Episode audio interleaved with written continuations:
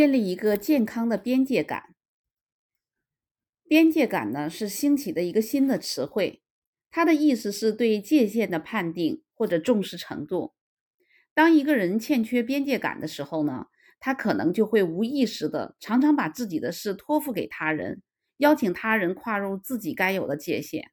或把自己的意愿呢强加给别人，强行跨入他人的边界。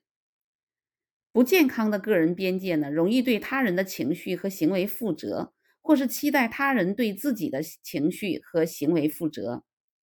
拥有不健康个人边界的人呢，经常会将他人的需求和感受看得比自己更重要。有的时候呢，会有以下行为：一呢，拒绝别人的要求时会感到心情不好或者愧疚；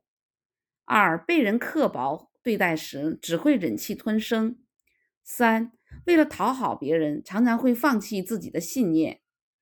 通过别人四呢，是常常会通过别人的评价来定义自己。健康的个人边界是对自己的行为和情绪负责，而不是对别人的情行为和情绪负责。让我们能够承受自己选择所带来的后果，而且还可以确保我们让别人也能为他们自己的行为负责，不越界侵犯我们。当我们拥有健康的个人边界时，我们知道拒绝对方是出于对自己负责，拒绝的原因是因为对方越界了。这样一来，自然就减轻我们的内疚感，同时也能告知对方自己的边界在哪里，防止对方以后再次越界。健康的个人边界呢，应该具有以下特征：清晰的、保护性的、坚固但灵活的、为自我建立的。